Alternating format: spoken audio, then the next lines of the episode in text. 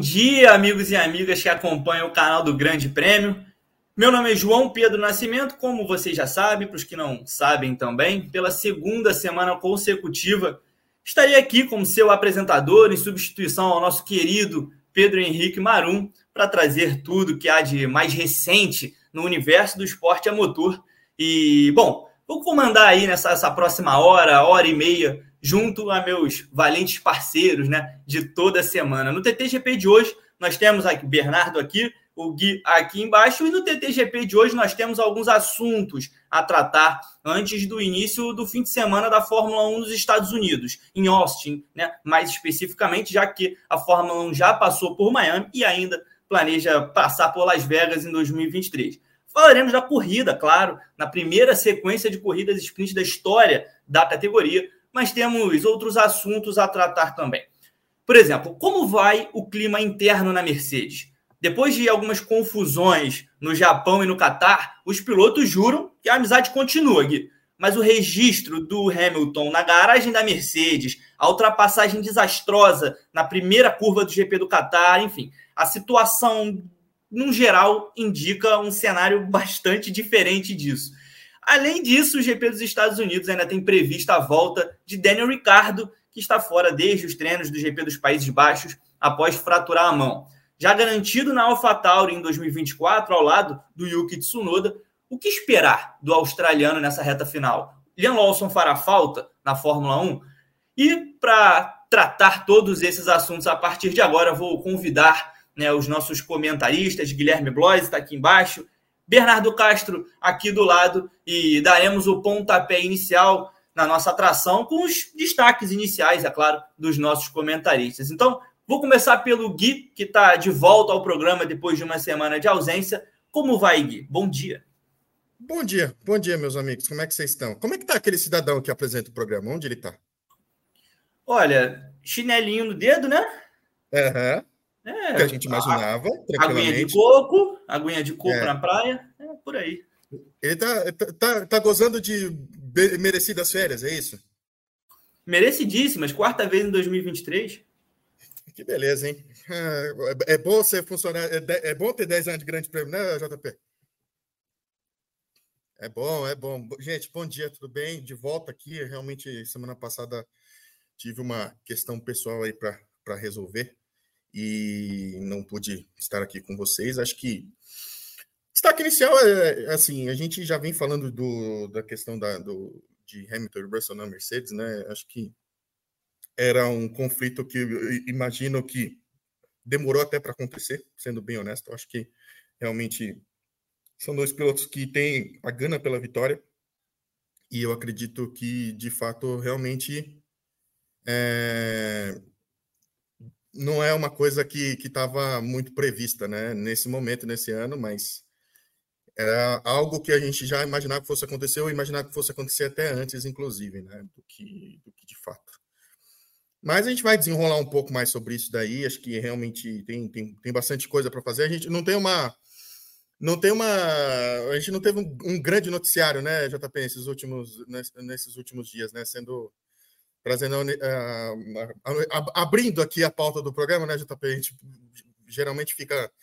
Não perde muito tempo debatendo a, a, o tema do programa, mas hoje foi bem difícil de arrumar alguma coisa. Acho que a grande notícia do fim de semana foi a vitória do, do Diogo Moreira lá no, na Indonésia, na Moto 3, né? A Ju já desenrolou bastante esse tema aí nas redes sociais do Grande Prêmio. Todo o material que sobre a vitória do, do, do Diogo tá, tá aí no nosso site, vocês podem conferir lá. Então, acho que talvez tenha sido a grande notícia do fim de semana, né, JP? Perfeito, perfeito, é verdade. Primeira, inclusive, primeira vitória né, brasileira no Mundial de Moto Velocidade. É, considerando aí as motos a combustão, é claro, nos últimos 18 anos, né? Então, é realmente uma, uma, um feito e tanto. Bom, Bernardo Castro, bom dia, como é que vai? Bom dia, JP. Gui, seja bem-vindo de volta aí ao programa. Bom dia para Carol também, que está aí nos bastidores, está encarregada da nossa produção aí. Ah, meu destaque inicial, como o Gui bem citou aí, não, não teve nenhuma notícia muito bombástica durante essa semana, principalmente na Fórmula 1. O que realmente chama mais atenção aí é esse retorno do Ricardo para a AlphaTauri, que inclusive vai ser um dos nossos temas de hoje. mas que também é um ponto, pode ser um ponto de virada muito importante para a carreira do australiano ali. É, tem muita relação, muitas especulações de que ele pode assumir o lugar do Pérez no ano que vem. Surgiram alguns boatos daí de que o Pérez poderia anunciar a aposentadoria já no GP do México. A Red Bull daria um tempo para ele, para ele poder se recuperar e ver o que, qual seria o futuro dele, porque, né, de acordo com, com a própria equipe, não está desempenhando muito bem, poderia vir esse problema para 2024. E essa chegada do Lawson mostrando um trabalho muito bom aí, eu acho que coloca também, consequentemente, uma pressão em cima do Ricardo. E esse fato dele estar voltando de lesão também é uma complicação a mais, então a gente vai poder desembolar isso aí um pouquinho mais ao longo do programa. E acho que realmente é um ponto de virada muito importante para a carreira do Ricardo. É isso, Ricardo, inclusive, que está. É, vale a gente destacar aqui, inclusive, que essa, esse retorno do Ricardo ainda não tem uma confirmação oficial é, por parte da AlphaTauri, mas que é esperado aí também é, para as próximas horas, para os próximos dias, enfim. É, é, claro que a gente sabe como funcionam as coisas na Fórmula 1, dificilmente esse anúncio seria feito fora do horário americano, né? Que é a próxima etapa que a Fórmula 1 vai correr, ainda mais se tratando de Daniel Ricardo, que é um cara é, que a cada ano que vai para os Estados Unidos mesmo no ano passado, né, quando viveu uma situação muito difícil na McLaren, é um cara que se identifica muito com o povo lá do Texas, enfim, é, é, apareceu montado num cavalo, inclusive, na, na temporada passada, enfim, é toda aquela, aquela história que a gente sabe que o Ricardo atrai, né, as multidões, enfim. Bom, Gui, falando da Mercedes primeiro, é, a gente teve uma, uma rivalidadezinha crescendo né, nas últimas etapas, uma situação que parecia muito controlada pela Mercedes desde o ano passado, principalmente porque a equipe de fato não briga por vitórias nesse momento na Fórmula 1, muito menos pelo título. Então, o foco dos pilotos ali estava muito mais voltado à evolução do carro em si, à melhoria da equipe em si, para poder almejar esse retorno, né, à briga pelas vitórias, do que propriamente na concorrência interna entre os dois. Mas a situação mudou um pouco é, desde o Japão, principalmente, pelo menos dentro da pista. A gente viu os dois pilotos né, com, com, uma disputa sincera ali, né, em Suzuka, e o Hamilton até dando uma espalhada, o Hamilton até passando um pouquinho do ponto, coisa que ele inclusive admitiu depois da corrida. No Qatar, o Hamilton foi para cima do Russell e dessa vez de uma maneira completamente desastrosa e, e bom, acabou com a corrida dos dois, né? O Russell não conseguiu se recuperar, é uma recuperação impressionante, inclusive do Russell, que deu a impressão de que a Mercedes tinha um ritmo fortíssimo em Lusail realmente, mas é, ainda assim um, um resultado bastante ruim em termos de campeonato, porque a Mercedes briga com a Ferrari pelo segundo lugar do Mundial de Construtores, viu, tinha uma, uma rival que só tinha um carro na pista porque o Carlos Sainz não correu e a Mercedes tratou de também só terminar com um carro, então o resultado não tem como ser considerado positivo de maneira nenhuma. Além disso, em uma temporada em que o Russell né, tem demonstrado, tem sentido algumas dificuldades com esse carro da Mercedes e tem sido superado constantemente pelo Hamilton. A última etapa da Fórmula 1 marcou a virada do George Russell em ritmo de, em, em classificações. Agora ele tem nove largadas à frente do Hamilton contra oito do Hamilton à frente dele. Em corridas o Hamilton ainda tem vantagem, mas em classificações o Russell já passou. O próprio Hamilton admitiu que, é, enfim, o ritmo de classificação ultimamente dele tem ficado abaixo do ideal. Eu queria saber de você o que você enxerga nessa briga interna da Mercedes. É, antes da gente projetar né, os próximos os próximos passos, os próximos capítulos, queria entender o que você enxerga dessa briga em relação ao campeonato mesmo de 2023 porque foi uma coisa que começou meio do nada, pelo menos externamente, né? É, depois daquela treta no Japão, a gente ainda viu uma, uma foto do Hamilton com a equipe na garagem. Aquilo me pareceu, e pareceu não só para mim, né, mas para muita gente, como um recado muito claro de que eu sou o cara, eu estou aqui, estou trabalhando com a equipe há muito tempo e, enfim, preciso ser respeitado. Mas o Russell está buscando o espaço dele e já, já, já ficou muito claro que não abaixa a cabeça. Então, queria perguntar a sua opinião sobre o assunto.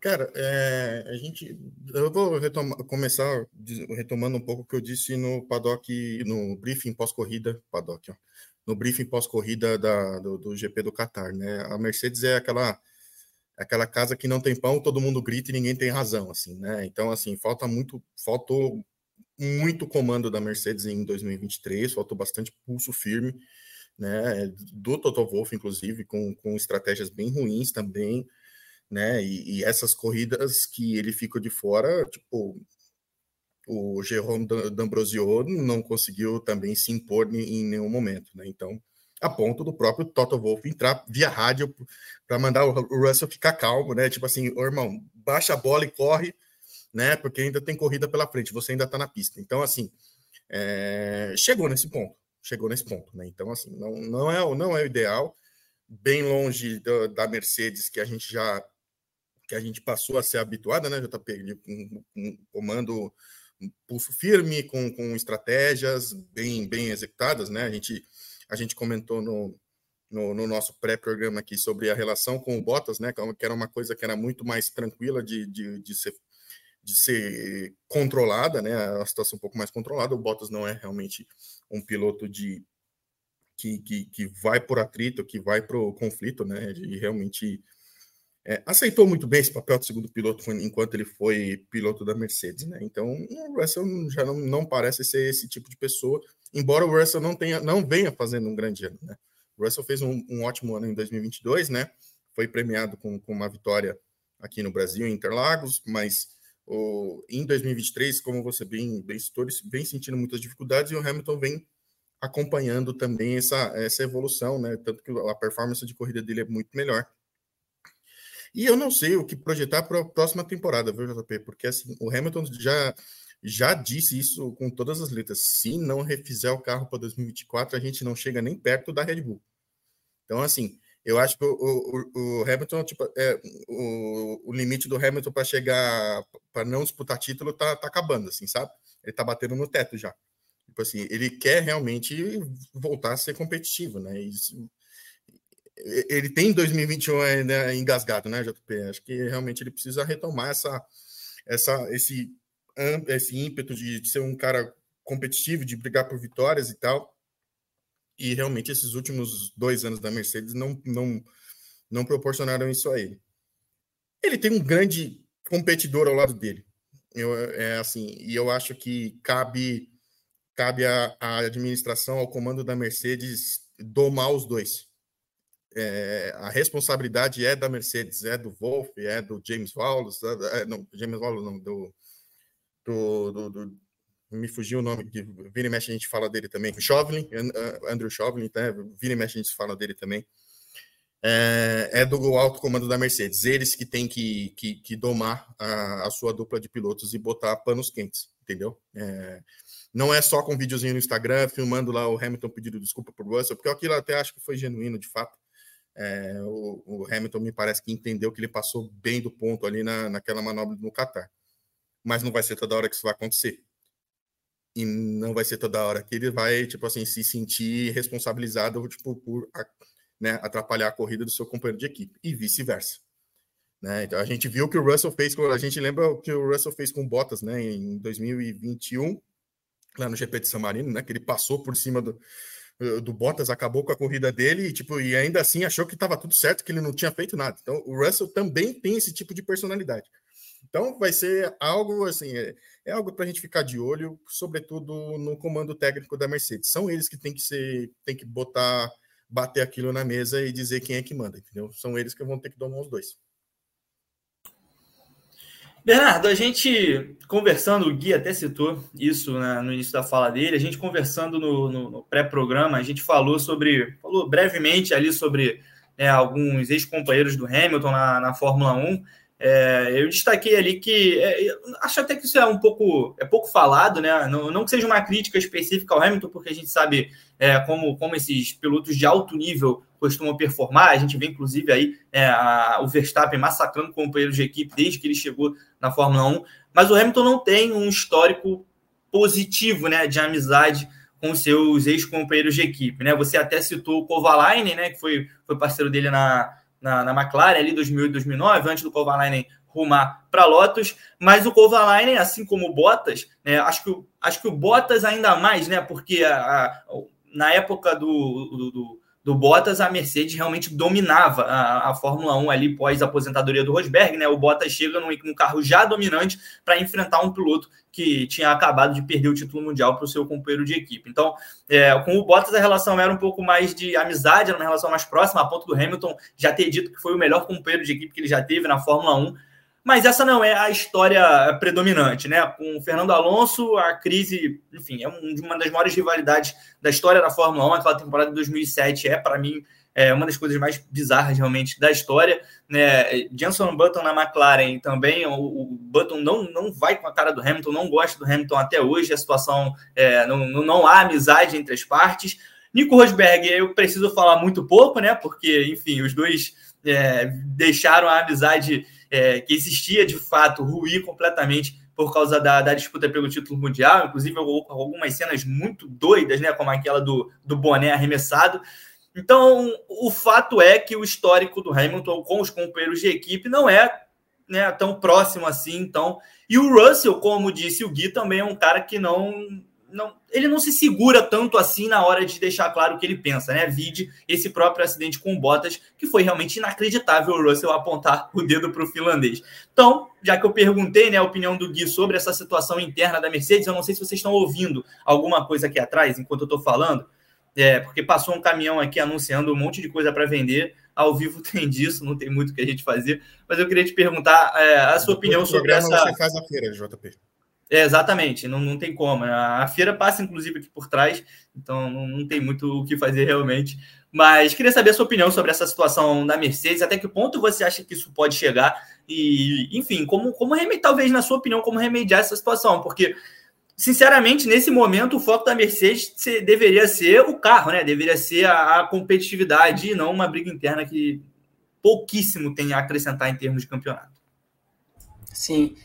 É, às vezes o Hamilton precisa de um companheiro finlandês, né, para poder fazer as coisas darem certo junto da garagem, né? Porque Bottas e o Kovalainen foi o único que ele se deu bem, então às vezes tem alguma coisa assim relacionado ao, ao país ou coisa do tipo. Mas o grande, é, acho que o grande erro do Ham, erro assim entre muitas aspas do Hamilton foi ter deixado o, o Russell saber que ele tinha ali uma certa chance de, de conseguir fazer frente a ele, igual aconteceu em 2022. É, em 2022, eu acho que se o Russell não tivesse sido o único vencedor, é, e a diferença tanto nas em classificação quanto em corrida, a diferença na, na tabela de pontos não tivesse sido tão grande assim, eu acho que hoje o Russell estaria mais um pouco mais quieto, um pouco mais no lugar dele e esses conflitos não, não seriam tão recorrentes igual a gente está vendo agora. É, é, claro que agora em 2023 a situação no campeonato está inversa, né? O Russell está muito mais para trás, ele não, não tem lidado muito bem com o W14, mas ele sabe que uma hora ou outra ele vai ter que colocar as asas de fora ali para eventualmente quando a Mercedes tiver um carro competitivo e se, principalmente se estiver disputando com uma outra equipe também, é, ele poder falar que, que ele tem condições de brigar e coisas desse tipo. Então, é, eu acho que. E o Hamilton, ele lida. Acho que nesse ponto ele lida muito mal com os companheiros de equipe, porque todos que foram minimamente competitivos, ele não teve uma relação muito boa.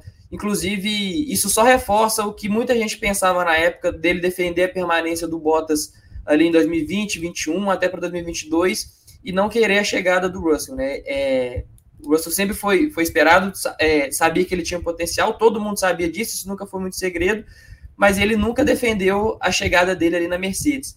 Então, acho que tem tudo muito a ver com isso. Ele sabia que seria alguém ali que poderia incomodar ele, a posição dele de primeiro piloto absoluto, coisa que tanto o Bottas quanto o Kovalainen, a gente citou aqui, é, eles não faziam. É, e assim, nesse momento, agora que a Mercedes está muito perdida em relação a carro, regulamento, é, eu acho que não é a melhor hora, principalmente para o Hamilton, sabendo a experiência que ele tem, é, a habilidade, toda a competência dele, não é a melhor hora para ele poder arrumar um conflito ali com o companheiro de equipe, por mais que ele queira se impor também, coisas desse tipo. É, até porque, convenhamos, é, o, hoje o status do Hamilton dentro da Mercedes é muito maior do que o do Russell. A gente sabe que, sei lá, por mais que o, Russell tivesse é, dominou no ano passado, né, foi o vencedor na, na, equipe. Se esse ano tivesse repetido isso também, em 2024, se a Mercedes tivesse um carro apto para poder brigar pelo campeonato, eu não acho que, que a Mercedes é, favoreceria o Russell em detrimento do, do Hamilton, por exemplo. Eu acho que o Hamilton continuaria ali soberano, ele tem muita influência dentro do time, conquistou inúmeras coisas, ele praticamente uh, recolocou a Mercedes no mapa ali da, da Fórmula 1, das equipes grandes em termos de título, nesse período de domínio que ele teve. Então, eu acho que, que nessa hora, para ele, seria mais sensato tentar uma abordagem um pouco mais, mais pacífica, até para os dois conseguirem é, fazerem um desenvolvimento melhor do carro, para eventualmente eles irem voltarem a brigar por título, por vitória, coisas desse tipo. Porque para o Hamilton também não fazia sentido ele querer brigar com alguém para poder ficar, sei lá, em terceiro, quarto lugar, igual é o que ele está ficando hoje. Isso para ele é, é uma coisa completamente indiferente. Isso não, não vai mudar. É, a, assim, esses, esses resultados não vão mudar a história. Ele não é o que ele almeja, ele não precisa mais disso. Ele quer realmente o oitavo título lá que ficou engasgado em 2021. Mas isso também passa muito pela, pela questão da Mercedes também. Eles têm que chegar, ter um, ter um pulso mais firme. Acho que o D'Ambrosio não conseguiu cumprir a função dele ali como, como chefe de equipe durante o GP, tanto do Qatar quanto do Japão. É, o Toto Wolff, que há alguns anos atrás aí já pensava em, em aposentar, já estava dando alguns indícios ali de que queria deixar é, a direção da Mercedes, estava só esperando ali um braço direito, ele até pensou que o D'Ambrosio fosse capaz de, de conseguir tocar o projeto, mas aparentemente, pelo menos ainda, não é, os, respe... os pilotos ainda não, não aparentemente não respeitam ele totalmente, tanto que o Russell, o, o Toto Wolff precisou vir no rádio nas duas corridas, para poder dar uma baixada ali no, no clima, nas garagens da, da, Mercedes e tal, para poder colocar tudo no jeito.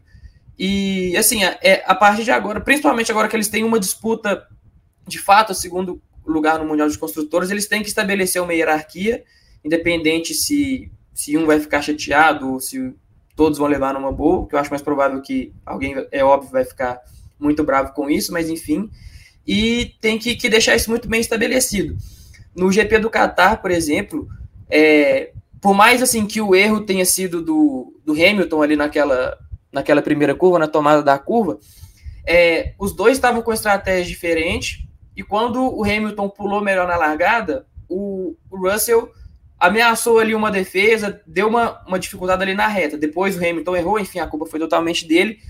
Mas se eles estão em estratégias diferentes, a primeira coisa que a Mercedes deveria ter feito era pedir para um não atacar o outro ou não, de, ou não defender, que seja, é, deixasse ele bem claro que era para fazer. Sei lá, se o Hamilton tava de pneu macio, falar lá, pula na frente, dá uma incomodada ali, abre distância, incomoda o Verstappen, não sei, e depois vê o desembolar da corrida. Aparentemente isso não aconteceu é, no, pré, no briefing deles ali, pré-corrida, nos planos deles, isso aí não estava não tava no, nos radares, tanto que eles quase colidiram logo na largada e depois ali na primeira curva. Então, a Mercedes também precisa ter um pulso muito mais firme, precisa colocar a ordem ali, porque senão as chances de virar um, um Rosberg e Hamilton ali entre 2014 e 2016 é muito grande. A diferença é que dessa vez eles não estão sobrando na, na, liderança do campeonato, né? E o prejuízo agora tende, ser, tende a ser muito maior. Ô, JP, eu não sei se te parece isso também, mas é, eu queria até que a gente, não sei se dá para ampliar um pouquinho mais essa discussão aqui mas eu acho que novamente eu vou bater na tecla da impaciência do Hamilton, assim, sabe? Eu acho que ele já tá tipo meio que dando no saco de ficar andando para trás, sabe? Então, é, ele tá em conflito com o Russell, mas eu acho que ele entraria em conflito com qualquer outro piloto que fosse o companheiro dele nesse momento, assim, sabe? Tipo, é, por mais, eu, esses, esses caras, assim, a gente já falou isso aqui algumas vezes, né? Esses caras que, que, que se acostumam a vencer com, com frequência, é, é muito difícil de você sair do pedestal. Né? É muito difícil você sair do. você voltar a ser um, digamos, normal. Né? É muito difícil, né? Os cara, tem muita gente que não sabe realmente como lidar com isso, né? E o Hamilton a gente sabe que, né, o, tudo que ele representa, né? Não só como piloto, mas também como cidadão, essas coisas todas, né? É, eu tenho, tenho ele, o Renato sempre fala muito isso, né? O Renato, o Hamilton é muito preocupado com o legado dele, né? Então ele sempre tá muito, sabe, fala muito sobre o, o legado dele, o que ele quer passar é, para a história nos próximos anos e coisas do tipo, né? Então acho que é, o Hamilton agora ele está em conflito com o Russell, mas me parece que tipo assim ele entraria em conflito com qualquer piloto. Se fosse um, se fosse um de nós aqui como companheiro dele, tipo assim a gente entraria no, no, no na mira dele também, assim, sabe? Porque é, é um cara que tá tipo assim que está incomodado. Eu acho que ele está incomodado porque ele não se sentiu ouvido na Mercedes, né? que ele já ele, ele, ele, cantou a bola que o W14 que, é o, que o W14 do conceito zero pod não funcionava e não não escutaram ele. Então eu acho que assim ele tá pelas tampas assim de verdade mesmo assim e tá sobrando para o Russell. Sobraria para qualquer um, mas eu acho que está sendo ele tá tipo assim descontando toda a raiva no Russell, digamos assim, sabe? Não sei o que que, que, que, que vocês pensam. Gui, é, eu, eu, ia falar uma, eu ia falar algo muito parecido com isso, para ser sincero. Eu queria trazer uma, uma, uma, visão que eu tenho sobre essa situação e pedir para vocês comentarem, é claro. É, a primeira coisa que eu queria dizer é que eu concordo que o Hamilton hum, preferia um companheiro menos competitivo como Bottas, por exemplo. Eu concordo com essa visão, ainda que a gente não possa é, afirmar isso com todas as letras. Mas, assim, sinceramente, todos os pilotos são assim. Né? A gente vê é, o, o, Norris agora já tem, já, já, já viu as primeiras trocas ali do, do Norris com a McLaren, bastante incomodado porque queria que a McLaren fizesse ele passar o, o, o, Piastre no Qatar. O Verstappen, o único piloto que o Verstappen teve problemas na Red Bull foi o Ricardo, que foi o único piloto que esteve próximo dele é, em determinados momentos. Enfim, é, o Leclerc certamente não, não queria um companheiro é, regular, né? E, e, não, não tão genial como o Sainz, mas é, não, né, o Sainz não é um piloto genial, mas é um cara que está sempre ali, é um cara, é um cara regular e é um cara confiável, na minha opinião. Eu gosto muito da pilotagem do Carlos Sainz. Então, o Charles Leclerc, que é o, cara ali da Ferrari, né, desde menor, não, não só agora, provavelmente queria também uma competição é, menos ferrenha. Então, acho que essa é uma característica geral desses pilotos e que se acentua ainda mais quando esses pilotos são vencedores, como você disse, quando eles estão acostumados a, a, um período grande de vitórias.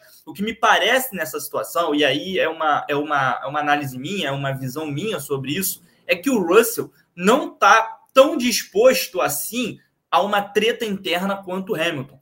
Porque nas duas vezes em que os dois se encontraram na pista, tanto no Japão quanto no Catar, a fala do Russell ela foi um pouco ela foi menos impactante, né? Que a do Hamilton, ela foi menos forte. É, no Japão ele pergunta: vamos, a gente vai brigar um com o outro ou vai brigar com as outras equipes? E no Qatar ele, ele, ele pede perdão antes de ver o replay. Né? Ele pede perdão antes de ver o, re, o, replay no telão e fala: Nossa, eu não vi o Hamilton, desculpa, foi mal, não sei o quê. E aí, quando ele vê o, a repetição no telão, ele fala: Gente, eu não tinha para onde ir. Né? E ficou muito claro que a culpa não era dele. Me parece que o Russell está tentando evitar uma treta, pelo menos pública. Depois da corrida, foi, é, aceitou o pedido de desculpa do Hamilton ali, dando um abraço nele e tal.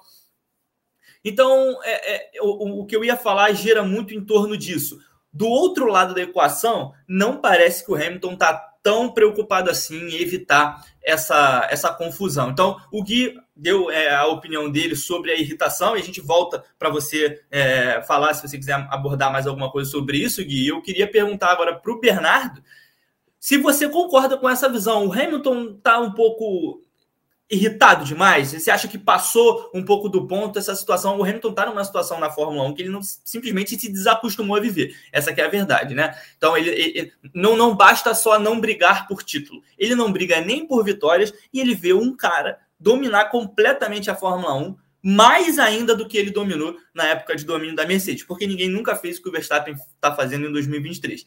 Então, você acha, Bernardo, que essa que essa irritação, que essa dificuldade da Mercedes de voltar a ser competitiva também tem influência nessa briga entre os dois?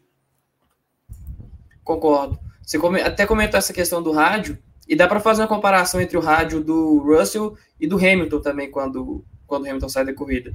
A forma como ele fala, é, fui tirado pela corrida pelo meu da corrida pelo meu próprio companheiro de equipe. Assim, ele é, sei lá, ele podia falar, ah, o, o Russell me tirou da corrida, como se fosse como outro piloto qualquer tivesse tirado ele, mas o fato dele é, dar essa ênfase em ser o companheiro de equipe, parece que ele é, ele tá de saco cheio de alguma coisa ali relacionado ao Russell. Então, é, de fato, eu, eu concordo aí com vocês. Ele, ele, ele parece mais disposto a querer comprar uma briga interna. E sim, essa, esse fato da, da Mercedes não estar tá ali na ponta, é, com certeza irrita ele muito mais. O Hamilton, ele costumava em algumas declarações ser um pouco mais, mais comedido ali quando ele estava quando ele estava vencendo tal, é, principalmente no, no, nos períodos com, com o Bottas ali, já que a gente está falando de companheiro de equipe, ele sempre foi mais calmo nas, nas declarações, até porque o cenário também, né, de, de proporcionava mais vitórias, coisas do tipo, é, permitia isso, mas é, ele já saiu cuspindo o marimbondo dentro do rádio antes de saber exatamente o que, que, tinha acontecido. Ele, como piloto experiente que é, ele deveria, antes de, de sair falando qualquer coisa assim, ele poderia esperar ver, ver o replay para depois se manifestar, seja ali na durante entrevista com a imprensa ou, ou coisa do tipo, já que ele realmente queria alfinetar o Russell, né, para poder fazer isso. Mas o fato dele ser muito, ter sido muito imediatista assim, acho que mostra que, que ele já está muito irritado, está muito saco cheio, ele não quer, ele realmente não está querendo esperar por nada, assim, ele quer as coisas para ontem. E, e sim, é, eu acho que se o, o ano que vem vai ser muito uh, determinante assim para o próprio, próprio comportamento do, do Hamilton quanto da Mercedes, mas é, é, muito difícil entender o que, que acontece ali dentro da, da garagem dos alemães, porque as declarações deles também não tem nenhuma. Não é uma coisa linear, assim, não é uma coisa que, que caso o que o chefe de equipe fala com o que os pilotos falam, nem sempre é, vão, uma coisa vai de acordo com a outra, vai de encontro com a outra, assim. É, a gente já viu declarações dizendo que o carro do ano que vem vai ser completamente diferente, já viu eles dizerem que o carro vai, ser, vai ter elementos parecidos, já viu falar que o carro do ano que vem tem potencial para ser muito bom, aí depois o Russell vem e fala que o carro do ano que vem é coisa que ele não, não espera muita coisa, não deve ser muito diferente do que foi visto esse ano. Então, o fato de estar tá todo mundo muito perdido, assim, eu acho que o Hamilton também tem sentido muito isso, tem ficado cada vez mais frustrado. E eu acho que o desembolar e até a própria as atualizações que ainda tem para chegar para o W14, se não surtirem muito efeito aí, acho que a gente pode ver um, um Hamilton muito mais, muito mais ácido, muito mais, mais agressivo ali com a própria equipe também. Estava dando uma olhada nos, nos comentários aqui, nosso assinante Coração Doce, que acompanha a gente de Leiria, né? Portugal, chegou. É, não gosta do Pérez, deu bom dia, bom dia. Damião Andrade, por pouco Hamilton forçando o Russell, tira o Verstappen da corrida. Eu ia falar, né? Ia finalizar o assunto Mercedes com isso. É, eu, olhando o replay, inclusive as onboard, né? Olhando assim por ângulos diferentes, o Russell passou muito perto de tirar o Verstappen da corrida. Foi realmente uma coisa assustadora. E pior, no briefing pré-corrida, eu falei que o Russell ia se acidentar na largada. Né? Tá no, no, canal do Grande Prêmio, tá ali. Só que eu falei que o acidente ia ser com o Verstappen. Eu errei só o cara que bateu no Russell. É, não, não, previ que realmente as duas Mercedes, com estratégias diferentes, como o Bernardo destacou, iam se encontrar na primeira curva. Inacreditável, sinceramente. Seguindo adiante, porque a gente ainda tem algumas coisas a tratar no, GP, no, no TTGP de hoje, né?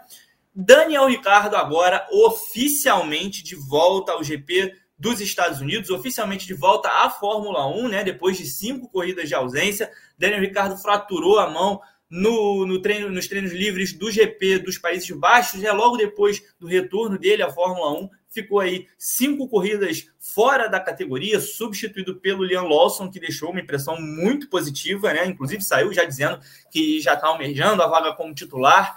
E, bom, Daniel Ricardo de volta, Gui. O que esperar de Daniel Ricardo em uma AlphaTauri atualizada em Austin? Que ele mostre de fato a que veio, né? Nessa, nessa reta final, né?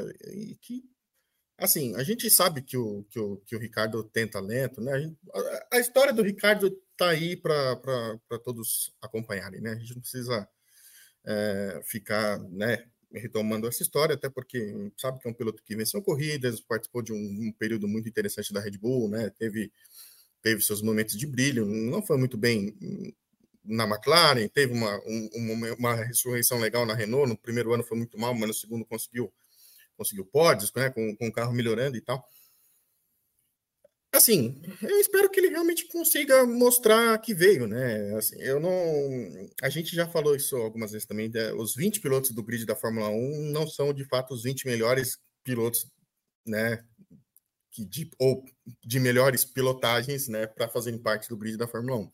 O Ricardo não está entre eles, né? O Ricardo realmente a gente sabe que tem um bom piloto, que tem talento, mas que viveu um momento muito difícil na McLaren, né? Embora tenha sido. Ele também venceu primeiro que o Norris. Olha só que estranho, né? Isso também aconteceu né, no, no, no GP da Itália lá em 2021, se eu não estiver enganado. É, então, assim, é, eu espero que realmente ele consiga andar na frente do Tsunoda, que não deve ser uma coisa muito difícil, né? Ele não tem um grande companheiro ao lado dele, né? Então, o Lawson dificultou bastante a vida do Tsunoda nessas últimas nessas corridas que ele ficou ele participou, chegou a fazer pontos. Então, o Ricardo tem aí tem seis corridas, né? Até o fim da temporada para para mostrar de fato que, que, que realmente é, uma, é um piloto que pode alçar um, no, um novo voo para a Red Bull em, em 2024, né? Até porque a gente não sabe é, até que ponto que vai a paciência da Red Bull com o Sérgio Pérez, né? Então é, é bem. Ele tem que mostrar serviço. Ele mostrando serviço, ele vai ser um dos caras cogitados ali com tranquilidade. Pessoal, antes da gente passar a bola para o Bernardo, queria convidar todos vocês que estão nos assistindo a curtirem o nosso programa. É muito importante a gente destacar que a curtida de vocês melhora o nosso engajamento, entrega o nosso vídeo para mais pessoas, para o pessoal que estiver entrando ainda no YouTube, não estiver sabendo né, que o Grande Prêmio está no ar nesse momento. Então, o, o, o, like é realmente muito importante. Vamos macetar aí o botão do like, porque vocês ajudam muito a gente e, e ajudam muito a espalhar o nosso conteúdo, né? Bom, ainda sobre Daniel Ricardo, é, Bernardo, o, o, Ricardo, mesmo com pouco tempo de, de, de, Fórmula 1 em 2023, né? Claro que é um piloto já experiente na categoria, mas com poucas corridas em 2023, já e já depois de lesão, é, enfim, o pouco que ele mostrou até agora nesse ano já foi suficiente para garantir um contrato para 2024 com a AlphaTauri. Eu queria falar com você, é, pedir a sua opinião, é claro, é, em relação ao cenário que o Daniel Ricardo vive nesse momento, porque me chama muita atenção.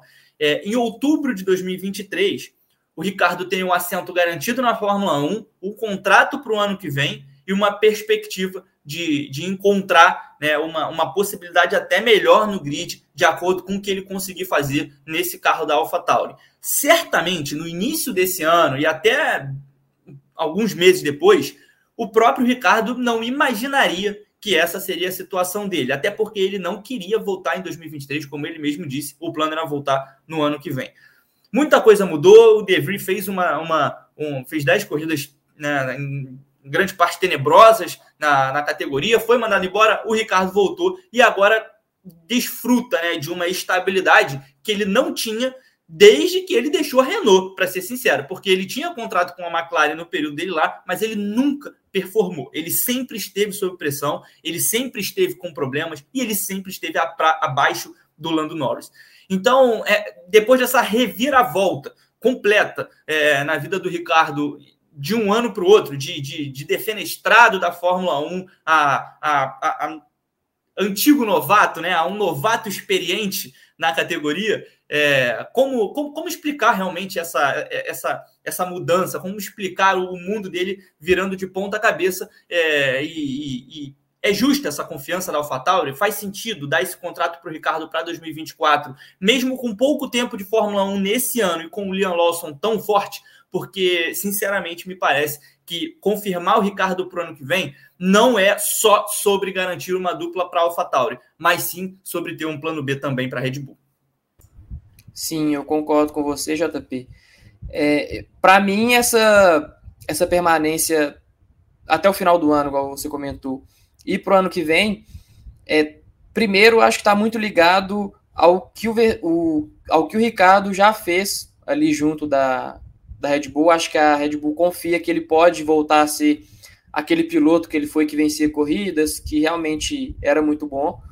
Porque se fosse para analisar as duas corridas que ele teve junto da AlphaTauri nesse ano, e principalmente uma comparação direta com o Leon Lawson, a escolha natural seria colocar o Lawson, porque é, foram no GP da Hungria, em que ele até chegou a ser acertado ali pelo envolvido no acidente ali das Alpine no início da corrida, ele foi ali relativamente bem, ficou em 13º, ficou na frente do, do Tsunoda, Mas no GP da Bélgica, ele já não foi tão bem assim. O Tsunoda pontuou, o Ricardo ficou muito longe dos pontos. É, então, para mim, já mostra um pouco de, de fragilidade, podemos dizer assim, talvez alguns resquícios daquele Ricardo que a gente viu na McLaren. A Red Bull chegou a dizer que quando ele foi para lá, depois que ele saiu da, da equipe, ele perdeu um pouco aquele estilo de pilotagem que ele tinha, ele, foi, ele voltou um piloto totalmente diferente, embora tenha ido muito rápido naqueles testes em Silverstone, que foi o que garantiu ele na AlphaTauri como substituto do De Vries, mas eu ainda acho que a Red Bull está fazendo uma aposta, acredita que ele pode evoluir até o final do ano, para ponto de, se o Sérgio Pérez não, não desempenhar como esperado, ele ser promovido, e aí o Leon Lawson entra no segundo carro da AlphaTauri. Mas acho que o cenário para o Ricardo ficou muito mais difícil por dois motivos. O primeiro é que ele está com lesão, está voltando de uma lesão.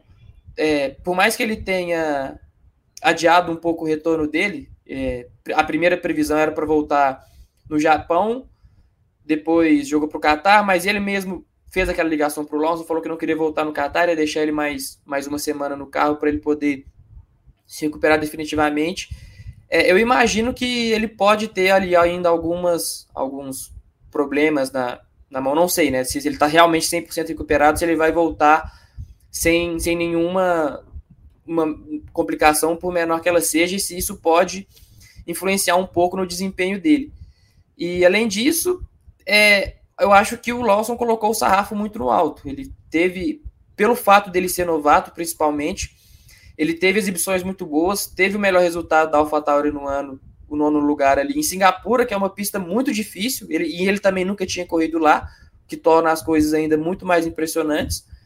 E no Japão e na Itália, por mais que ele não tenha pontuado, ele passou muito perto ali do top 10, ele foi décimo primeiro. É, então, de fato, as coisas, para mim, o cenário do Ricardo, a pressão para ele, por mais que ele tenha essa essa certa tranquilidade por ter contrato para o ano que vem, eu acho que talvez as críticas vão pesar muito mais para cima dele a partir de agora, porque ele está substituindo um cara que foi muito bom e que merecia, é inegável que merecia uma vaga para o ano que vem.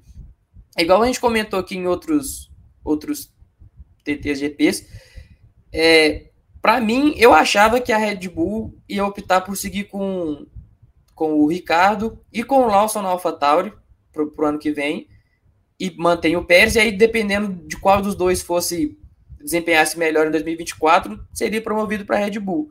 Porque ninguém, eu imagino que ninguém veja uma projeção do Tsunoda ser promovido para a equipe principal.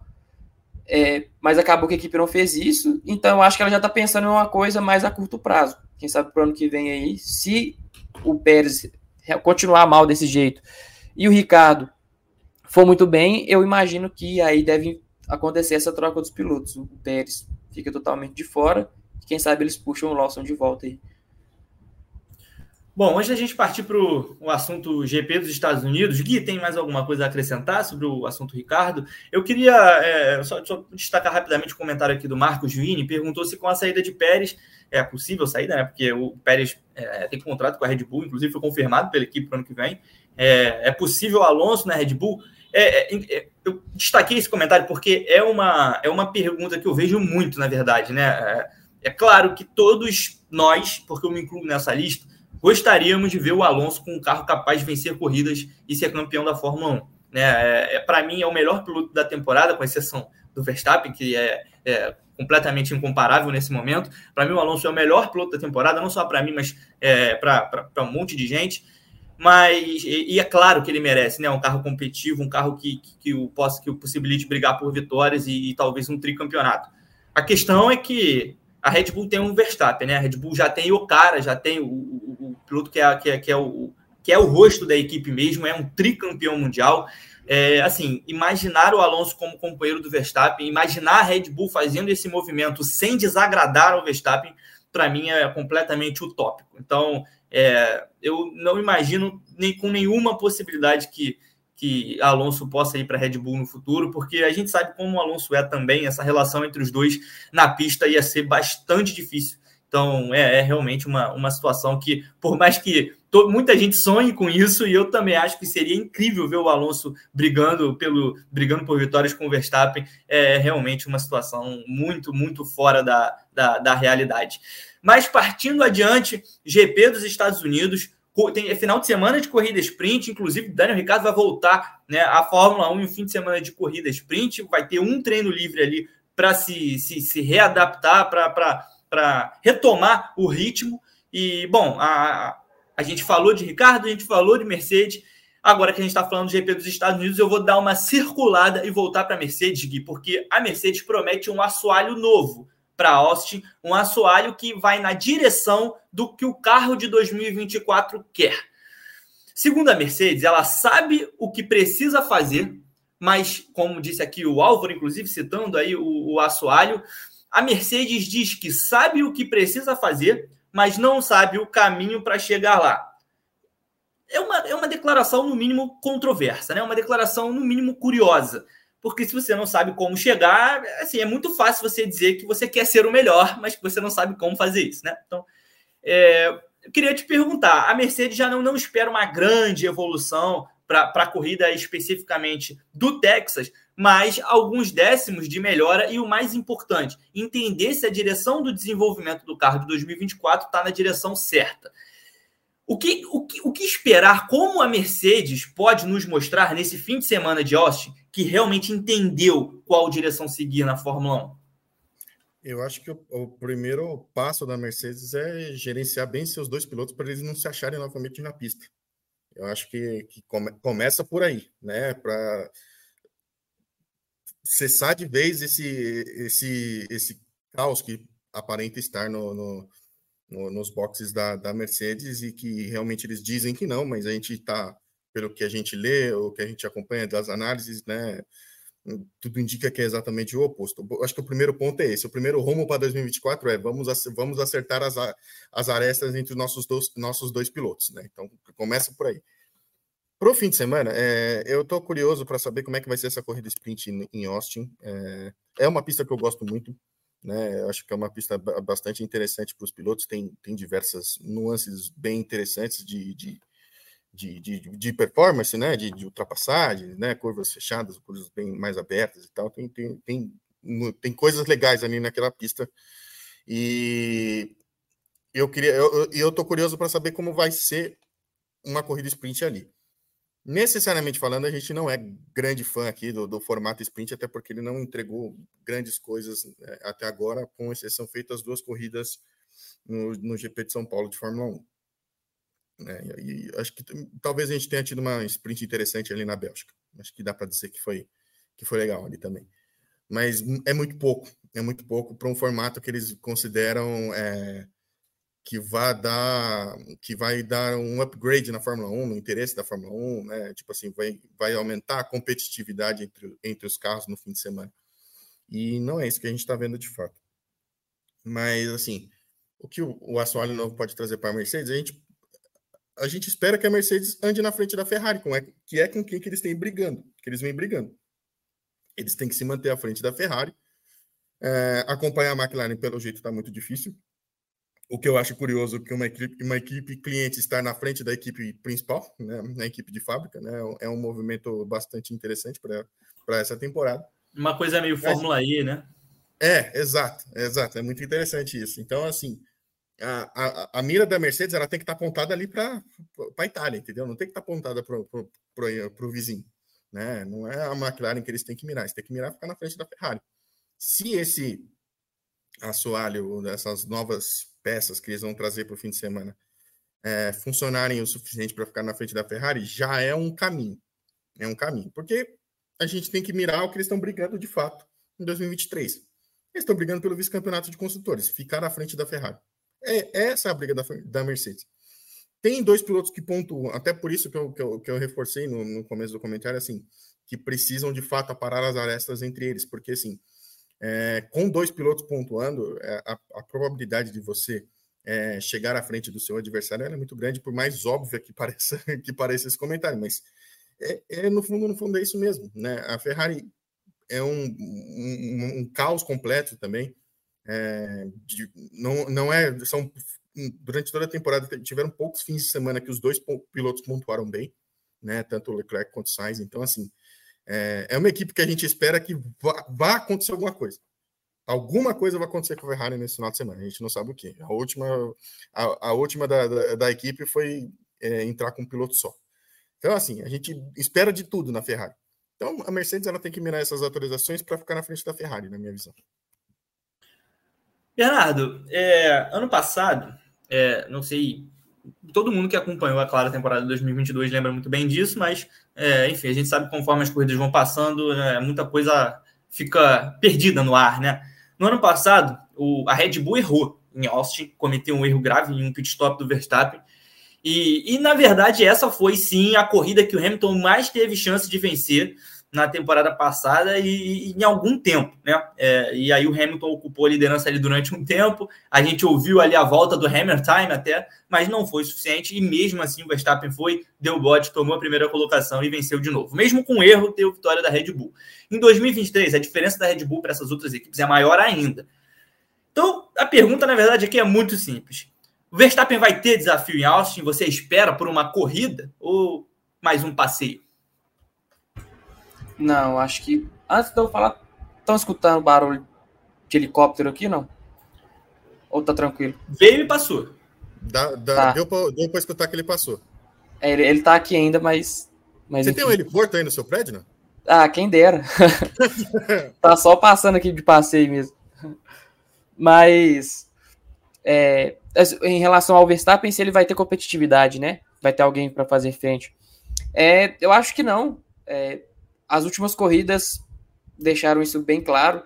É, GP do Japão foram 20 segundos de, de, diferença em relação ao segundo. No Qatar ali até foi um pouco mais próximo às McLarens, mas, mas eu acho que também teve muita relação também com aquilo do número limitado de, de voltas que os pilotos podiam dar com, com o mesmo pneu.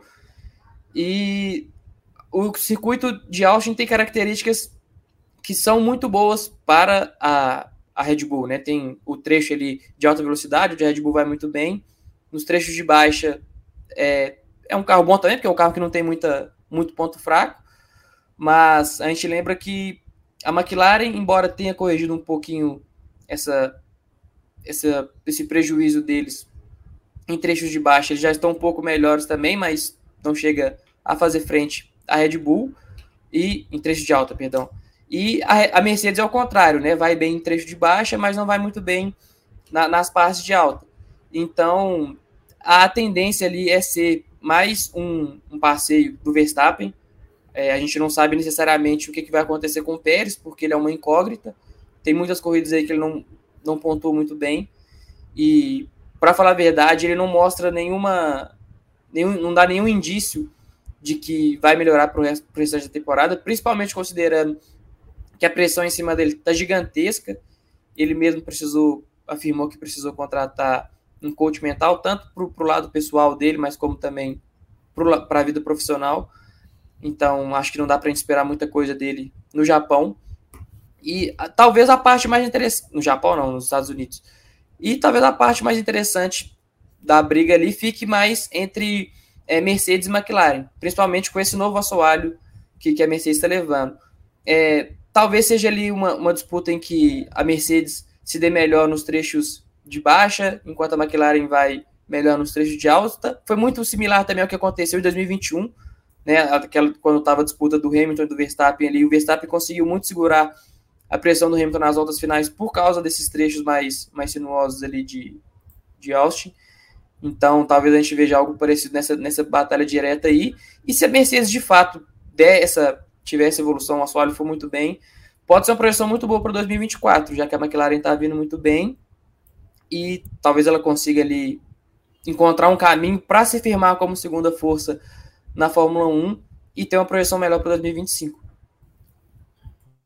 Eu, eu, vou querer, eu vou querer falar rapidamente sobre a McLaren, sobre essa evolução da McLaren no final do programa, mas antes disso, eu queria. Vou puxar para você, que é, a Fórmula, a gente falou aqui sobre a Mercedes, falou sobre a Ferrari, Verstappen, é, mas a Fórmula 1 é feita só do, do pessoal que anda lá na frente. Então, é, o, o Magnussen já tinha, já tinha dito depois da, do, do GP do Qatar é, que, que esperavam uma melhoria no, no carro da AlphaTauri é, com a atualização que vai vir agora no, no, GP dos Estados Unidos. A gente sabe que é a corrida de casa da equipe, então, é, o Lucas até comentou, né? É a corrida de casa da equipe, então é, é, é realmente algo que, que a Haas estava guardando para estrear em Austin.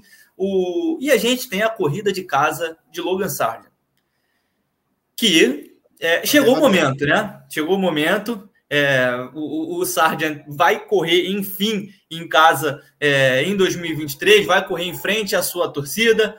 O que esperar? Como, como, uma, como esse GP dos Estados Unidos pode fortalecer ou prejudicar Logan Sargent na Fórmula 1, já que a situação dele está longe de ser fácil nesse momento? Acho que primeiro do Logan Sargent tem que pensar em terminar a corrida. Já um, um, já um primeiro começo bastante interessante. É, e terminar a corrida trazendo o carro inteiro. Também, também é um ponto bastante importante para ele aí. É, eu acho que a Williams não vai exigir muito dele além dessas duas coisas, assim, sabe? Tipo assim, cara, só não bate, não bate em Austin, não bate em casa e traz o carro inteiro, né? O que, e aí a partir daí a gente avalia seu, seu, seu desempenho, porque não, tem, não, tem, não tem avaliação que, que, que resista quando você não tem um comando do carro, que você bate o carro cinco vezes consecutivas e coisas do tipo, entendeu? É, não há avaliação avaliação mínima possível, além de que você, cara, você é um prejuízo para a equipe, né? Então, assim, eles querem ver o Logan Sargent em ação, trazendo o carro inteiro, né? Para ter, da partir daí, de fato, avaliar é, se faz sentido a sua manutenção para o ano que vem ou não. Para mim, não faz sentido, tá? Já, já deixando a minha opinião aqui, eu acho que realmente o Logan Sargent, nesse momento, ele não tem condições de, dirigir um, um Fórmula 1 é, em qualquer equipe, não, não somente na Williams. É, se ele tivesse em qualquer outra equipe, ele não teria nenhuma condição.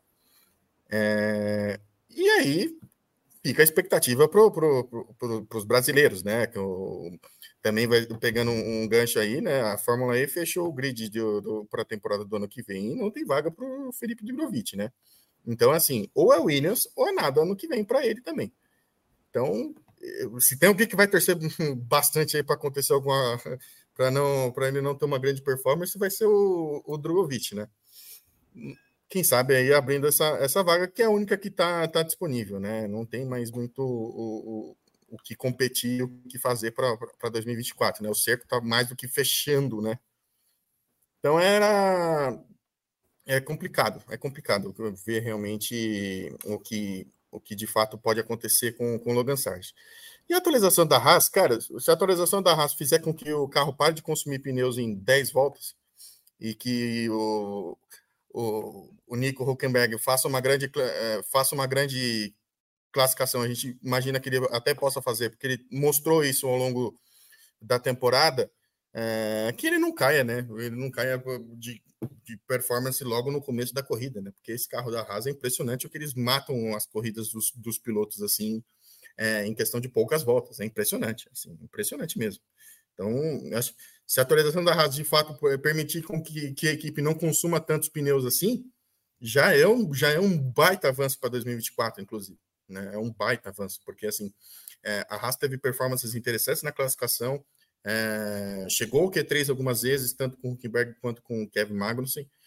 É, só que eles são extremamente prejudicados por esse carro que em pista, em ritmo de corrida, em 10 voltas, você sai de nono, que você batalhou tanto para chegar ali em nono lugar no Q3 na classificação no sábado, para 16, 17 em 10 voltas. Então, assim, isso é inadmissível para qualquer, para qualquer equipe, né? Então a Haas é, é, é só mais uma que, que, que, protagonizou essa, essa questão aí.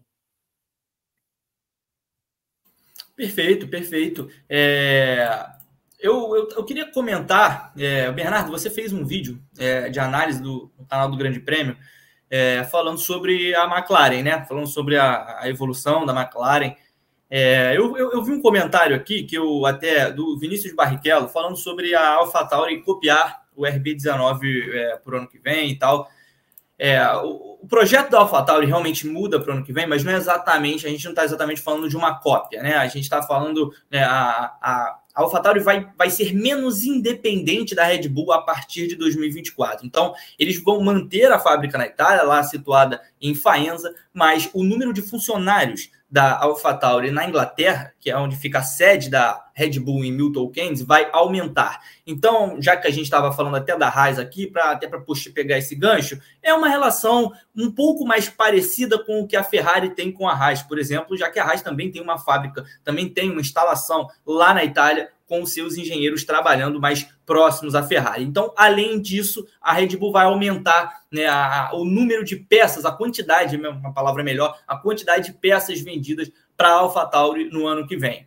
É, a gente tem comentado muito sobre essa evolução da McLaren a partir de uma mudança de conceito que a equipe prometeu já para o meio do ano. Já chegou no, no, início da temporada avisando que não teria um carro competitivo e que o, o pacote de atualizações ideal só viria depois. Ah, no início da temporada, a gente comentou sobre a, o fato da Aston Martin copiar o, o, o, design da Red Bull, copiar ali o conceito da Red Bull, algo que é comum na Fórmula 1, a gente vê as equipes se copiando é, o tempo todo, copiando, é claro, o que dá certo. É, e naquele momento, o debate já foi no sentido de que um carro copiando o conceito de outro pode ser rápido imediatamente, mas depois, na hora de evoluir esse carro, você pode sentir problemas. Afinal de contas, você não é o, o criador daquele conceito, você não é o detentor daquela informação. Então, a, a, evolução da McLaren é extremamente visível. É uma coisa óbvia, né? Uma equipe que ocupou os últimos pódios com seus dois pilotos, foi consistentemente melhor do que as outras equipes, com exceção a Red Bull do Verstappen, porque foi melhor que a Red Bull do Pérez também mas eu ainda mantenho a minha opinião de que para destronar a Red Bull, ou ao menos para competir com a Red Bull na Fórmula 1, seja no ano que vem ou em 2025, vai ser necessário que uma equipe venha com um conceito diferente deles e não igual, porque eles têm o maior especialista no efeito solo do mundo. Da Fórmula 1, principalmente, nem, nem, nem, se fala. Então, eu acho muito difícil que, depois de um, de, um, de, um, de um início de regulamento dominante, como foi em 2022, a Red Bull simplesmente perca essa dianteira, é, é, simplesmente porque outra equipe entendeu esse conceito melhor. Então, o que eu queria te perguntar é: você vê de fato a McLaren mantendo essa curva de evolução a ponto de desafiar a Red Bull no ano que vem?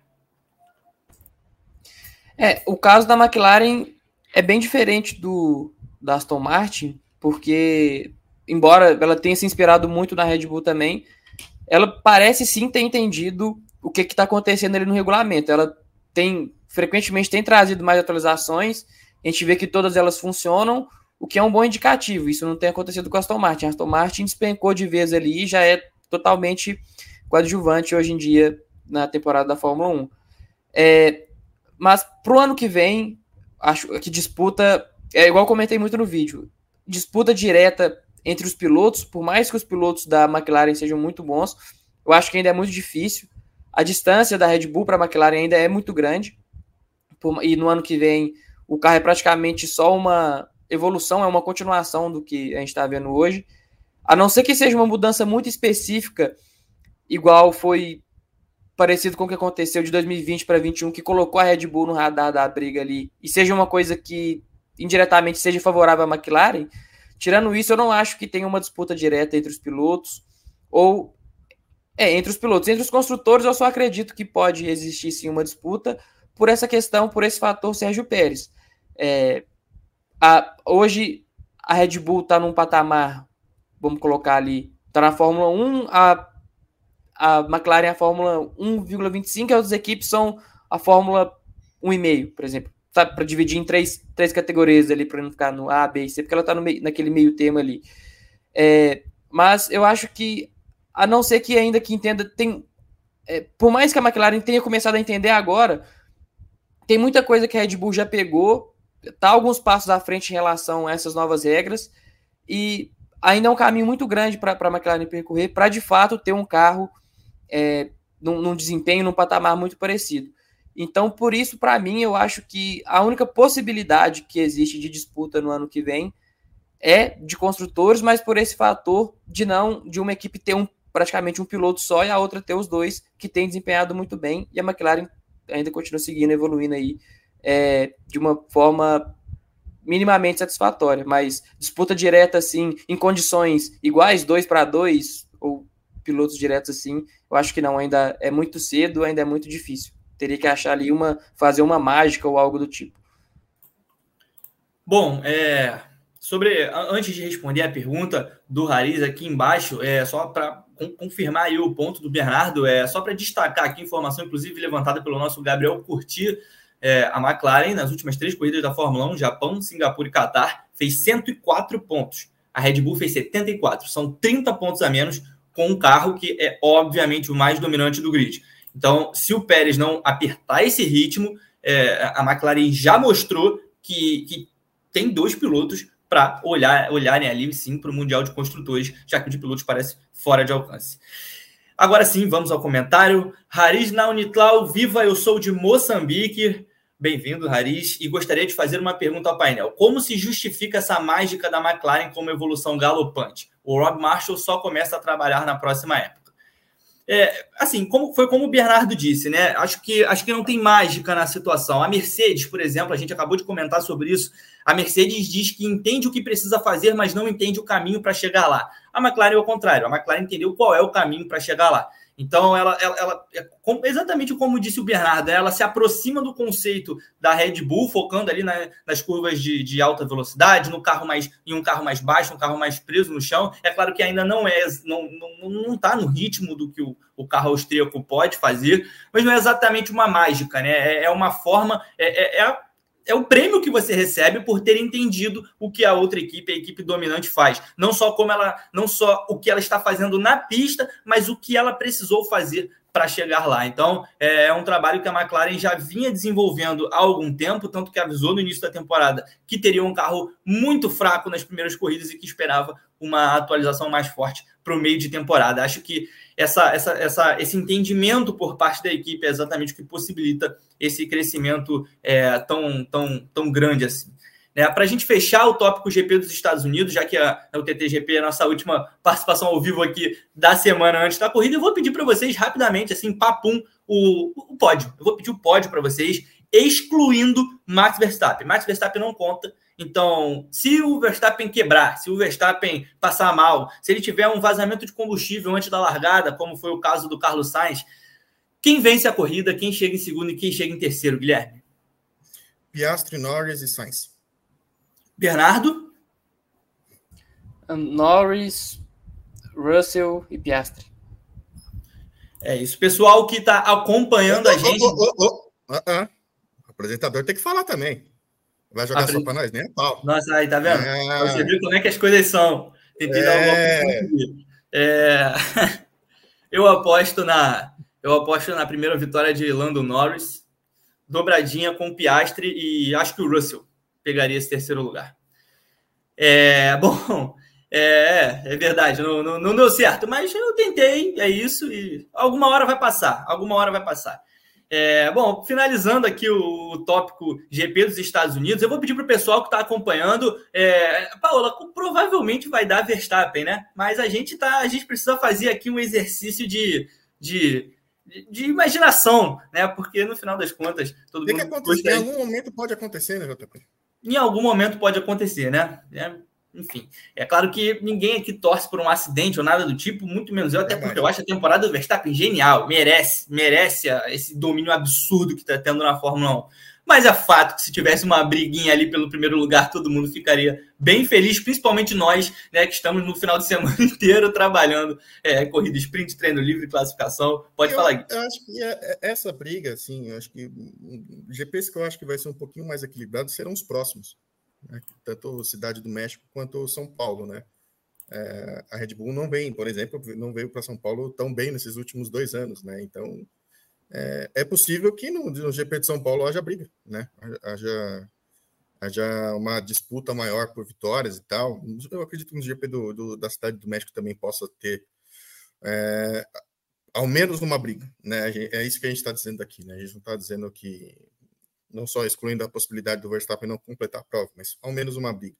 É muito, é muito, é muito, é muito difícil tirar essa vitória do Verstappen. Claro, a gente sabe disso pelo, por tudo que por tudo que foi falado ao, ao longo do ano. Mas se não houver, acho que o cenário mais plausível é esse, né? A McLaren presente ao pódio, é, um, uma das Mercedes brigando ali, talvez uma das Ferraris, né? Então tanto que a gente não falou aqui nem de. Não falou de Leclerc, por exemplo, né? Que é um cara que a gente poderia. Não, não falamos de Leclerc, não falamos de Pérez.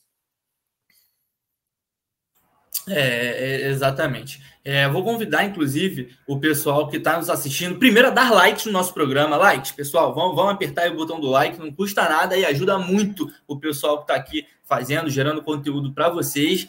E para vocês deixarem nos comentários também o pódio. O que, que vocês acham que vai acontecer? Se vocês estiverem ouvindo aqui no fundo, é a volta do caminhão da feira, então é só me avisar. O que ele está é... Carregadores. Eu, não, eu acho que não é o caminhão da feira mas está é. passando não, alto sim, O conceito de feira hoje em dia ele, ele é muito relativo. Eu não relativo. sei como é, de, como é de vocês aí. Eu, eu, eu, moro na região de Osasco, como, né, como vocês sabem. Ah, tem uma feira do lado de casa toda terça-feira. Cara, vende de absolutamente tudo. Gui, ele tá vendendo, eu ouvi carregadores e vassouras. Eu acabei de ouvir vassoura também. Então, tá vendo? Os caras vendem de tudo hoje na feira. Eu acho que, tipo assim, legume, fruta e verdura ficou em segundo plano, porque os caras botaram tudo para vender, entendeu? E pessoal que está acompanhando, deixa aqui nos comentários que, qual vocês acham que vai ser o pódio do GP dos Estados Unidos. Quem está assistindo o programa depois do ao vivo também pode chegar ali na caixa de comentários. Pode não, deve chegar ali na caixa de comentários deixar o que, que vocês acham que vai acontecer no GP dos Estados Unidos, quem serão os três primeiros colocados. Antes da gente encerrar o nosso programa por hoje, eu vou dar uma palhinha rapidinho aqui sobre a Fórmula E. É, a próxima semana é uma semana muito importante para a categoria. Algumas novidades aconteceram nos últimos dias, algumas delas positivas, outras que chamam bastante atenção. A primeira é que o James Roster, chefe da Maserati, deixou o comando da equipe uma semana antes do início da pré-temporada. Foi uma, é uma notícia bastante surpreendente para falar a verdade. Vai, pegou o paddock de surpresa, ainda não se sabe quem será o substituto, mas a Maserati vai partir para a pré-temporada com um chefe interino, porque ainda não tem a, o, o, novo contratado oficiado, é, anunciado oficialmente. A Porsche, ao contrário, já anunciou, foi a última equipe da categoria a anunciar sua dupla para 2024. Como esperado, vai manter Pascal Verlaine, Antônio Félix da Costa. O Verlaine, que depois de uma temporada muito decepcionante, dominou, é, liderou metade do campeonato e aí terminou em quarto. Enfim, uma situação realmente muito ruim. E o Antônio Félix da Costa, que vai para o seu segundo ano de Porsche, ele que vai estar tá prometendo dar um calor aí no Verlaine em 2024. E para a gente finalizar, pré-temporada da Fórmula E, semana que vem, de segunda a sexta, dia 23 ao dia 27 de outubro, com três dias dedicados exclusivamente a atividades de pista. Uma coisa que eu queria destacar aqui é que a Fórmula E obriga, né? Tem uma regrinha ali que cada, cada equipe. Oi? Onde vai ser a pré-temporada? Vai ser em Valência, circuito Ricardo Tormo, no mesmo lugar do ano passado. É, é, pista mesmo, não é um circuito de rua, pista, é, enfim, todo mundo conhece, né? O, o circuito de Valência. Né, a Fórmula E tem uma, uma regrinha lá que cada equipe precisa dar ao menos três horas dessas 18 horas né, de, de testes de pré-temporada em cada um dos seus carros para pilotos novatos pilotos novatos entende-se aqueles que não completaram uma corrida na categoria com esse carro de terceira geração. É, o Felipe Drogovic, inclusive, entrou nessa lista em Berlim e Roma, né, em 2023, pela Maserati, não entrou na lista para Valência, o que eu acho que também diz muita coisa, é, porque é, assim, talvez não valha mais a pena testar um piloto que já se sabe que teria capacidade de estar no grid e que talvez não esteja lá, é, não se sabe se por opção dele ou por opção é, realmente de, de, da própria Maserati ou da Andretti, que admitiu ter interesse nos serviços do brasileiro. Mas tem alguns nomes de bastante destaque, né? É, garantidos nessa, nessa sessão de pré-temporada. Zane Malone vai abrir, inclusive, o período de pré-temporada no carro da Andretti. A gente tem Robert Schwartzman, inclusive, que foi cotado para ser titular da DS Penske caso eles não conseguissem, é, não conseguissem manter né, o, o, o Stoffel Van Dorn para o ano que vem. O Van Dorn já tinha contrato, mas tinha toda uma situação de conflito de datas com o EC que já foi resolvida, né, e o Van Dorn vai sim priorizar a Fórmula E como o ADS Penske queria. Enfim, é, além do, do Malone, a gente ainda tem ali o Jack Aitken, que foi né, é, é o, o o Sheldon Vanderlinde, irmão do Kelvin Vanderlinde, né, que correu pela, pela Abt Cupra nessa temporada, Vitor Martins, Luca Guiotto, Mikel Ascona, enfim, a lista completa vocês encontram no Grande Prêmio. É, a pré-temporada vai do dia 23 ao dia 27, serão dois períodos por dia, um de manhã e um à tarde. Tudo que acontecer lá em Valência, você vai ver no Grande Prêmio, como sempre. E, bom, acho que cobrimos toda toda a semana, cobrimos todo tudo que vem por aí no GP dos Estados Unidos. Carol. Temos só serviço? Encerrar, só para encerrar, já Pode falar, Gui, 2023 antes e Luca Guiota, né? É, é, é. Assim, eu, eu, tô, eu fiquei impressionado Chega, né? porque eu, eu, esperava um Daniel Kivet. Eu ainda esperava um Daniel Kivet, porque é, o Kivet já tinha, já tinha dado essa letra de que queria voltar a correr. A, a Nil botou o Kivet para testar já esse ano. Né? Então, tem alguns nomes nessa lista que, que realmente é o próprio substituto, entre aspas, né, do Drogovic ali na Maserati, que é o Ian Erlacher, da, do WTCC. Enfim, é uma galera que, é, bom, a Fórmula E, todas as equipes esperam que não batam os carros, até por isso é um circuito sem muros próximos e sem tanto perigo assim. É um grid bastante hum, alternativo, vamos, vamos, vamos colocar dessa forma, né? Carol, temos serviço? Opa! Olá! E aí, Carol? Estão me ouvindo? Olá, todo mundo que está nos acompanhando. Cheguei aqui no finalzinho para claro, fazer a minha parte né, nesse programa, que além de produzir aqui, eu venho dar todos os recados, todos os pedidos, inclusive. Porque assim, hoje ficamos um pouquinho pobrinho de likes, então eu venho pedir encarecidamente para todo mundo que está aqui, deixar o like no programa, compartilhar o link do programa com todos os seus amigos e contatos do WhatsApp, compartilhe em todos os grupos que vocês têm, compartilha nas redes sociais. Além disso, deixe seus comentários aqui depois na reprise, sabe? Volta aqui depois, a hora que acabar o programa, e deixe um comentário aqui para a gente continuar essa discussão sobre Mercedes, sobre Daniel Ricardo. Por favor, deixem, deixem todos os comentários aqui. Eu venho também pedir para vocês se inscrever aqui no canal do Grande Prêmio. Tem o canal 2 do Grande Prêmio, que tem vídeo todos os dias, às 10 da manhã, com análise dos nossos queridos jornalistas maravilhosos. São análises impecáveis, né? Que você não vai encontrar em nenhum outro lugar. Então, por favor, entrem lá no canal 2 do Grande Prêmio. Aqui no canal 1 você também pode se tornar membro do canal. E a gente tem, obviamente, três planos para você ver qual se encaixa melhor na sua realidade. A gente começa com um plano. Eu vou até vou colocar o banner aqui, porque senão vamos perder. É, a gente começa com 4,99, então com 4,99 você pode ajudar o Grande Prêmio a continuar produzindo conteúdo. É, além disso, tem outros dois planos que você também pode fazer parte do nosso grupo do WhatsApp, que é o Clube de Membros do Grande Prêmio. E é um grupo maravilhosamente impecável, tem discussão todos os dias sobre tudo do automobilismo, do esporte a motor. Tem conteúdo exclusivo que vai para lá para os nossos assinantes. Então, assim, todo dia tem um conteúdo, uma perguntinha uma discussão exclusiva que só vai estar tá lá, não vai estar tá nas redes sociais do Grande Prêmio. Então, vale a pena, entendeu? Entra lá depois, na hora que a live acabar, clica ali no Seja Membro e escolhe o que melhor se encaixa na sua realidade. Além disso, eu vou pedir encarecidamente para todo mundo entrar nas redes sociais do Grande Prêmio. A gente está no Twitter, no Facebook, no Instagram, no Threads. A gente está em todos os lugares. Então, assim, tem muito, muito conteúdo para vocês comentarem para vocês acompanharem, perdão. É, final de semana de corrida, então a gente tem muita coisa, vai ter, vai ter conteúdo a milhão, assim, então assim, não, não fiquem de fora. Acompanhe o Grande Prêmio em todas as redes sociais, se inscrevam aqui no canal e deixem o like, né, gente, por favor. Eu encerro com esse pedido. Perfeito, perfeito. Bom, é, com a Carol aqui, aqui, né? Aqui, aqui na tela. Vamos encerrando. essa, essa, essa coisa assim, eu, nunca, eu nunca acerto. Eu já Pô, tenho é, três é, é anos incrível. que live aqui todo dia uh, online não tem condição, velho. Pô, eu faço programa toda quarta-feira, tem briefing no final de semana, mas ainda não é, é difícil. Não dá né? é certo. Eu, eu, eu, eu, te, eu te entendo, eu te entendo. Bom, depois de duas semanas é, comigo aqui no comando dessa atração. Espero que tenha podido representar nosso Pedro Henrique Marum da melhor maneira possível. Devo dizer que me amarrei nessa função e na semana que vem Marum estará de volta no comando da nossa gloriosa atração. Eu volto ao meu posto habitual de comentarista. Eu espero que todos vocês tenham curtido é, essas duas semanas, tenham curtido também o TTGP de hoje. Na semana que vem a gente está aqui de volta. Valeu, pessoal!